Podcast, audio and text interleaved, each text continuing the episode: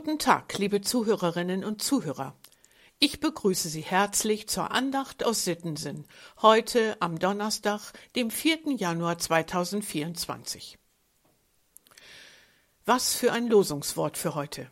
Eine Woche nach Weihnachten, einem Fest mit vielen Lichtern und zwei Tage vor Epiphanias oder auch dem Dreikönigsfest.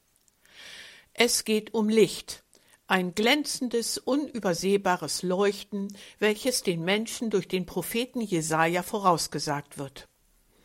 Da heißt es in Jesaja 60, Vers 3, Die Völker werden zu deinem Lichte ziehen und die Könige zum Glanz, der über dir aufgeht.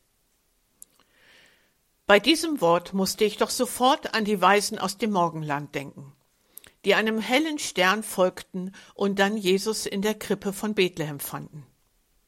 Vielleicht geht es Ihnen, liebe Zuhörer und Zuhörerinnen, da nicht anders.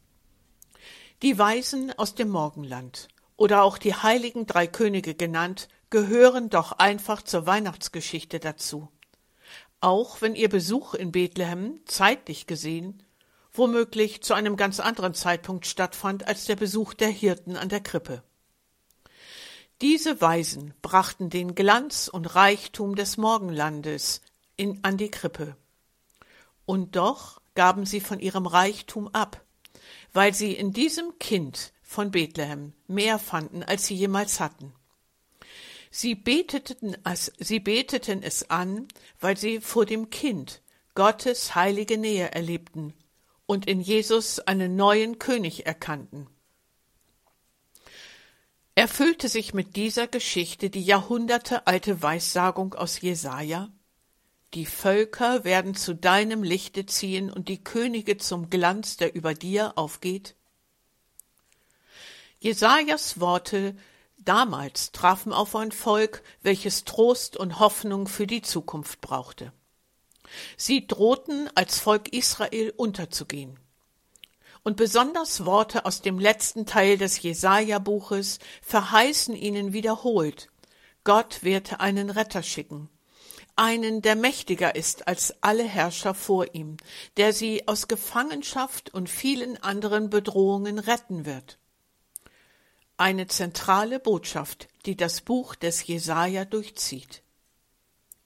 Und viele Jesaja-Worte werden im Neuen Testament aufgegriffen, um zu bezeugen, ja, mit Jesus Christus ist dieser Retter, der verheißene Messias, da.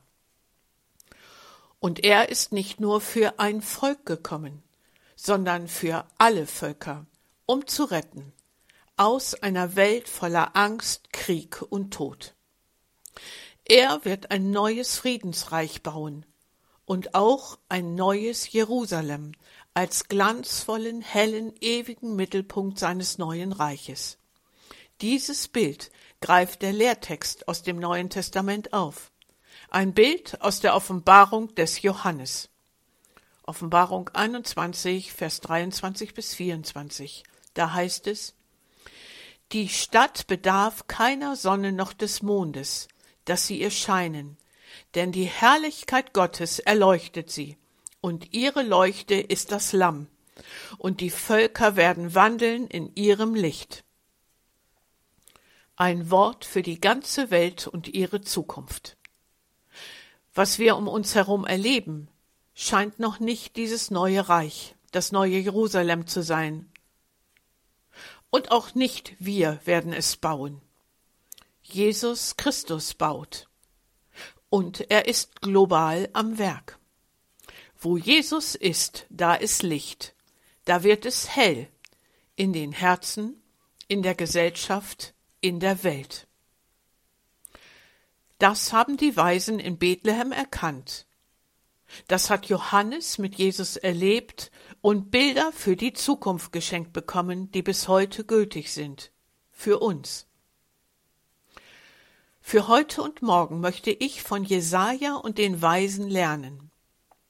Das Kind in der Krippe, Jesus am Kreuz und Jesus, der vom Tod auferstandene Herrscher.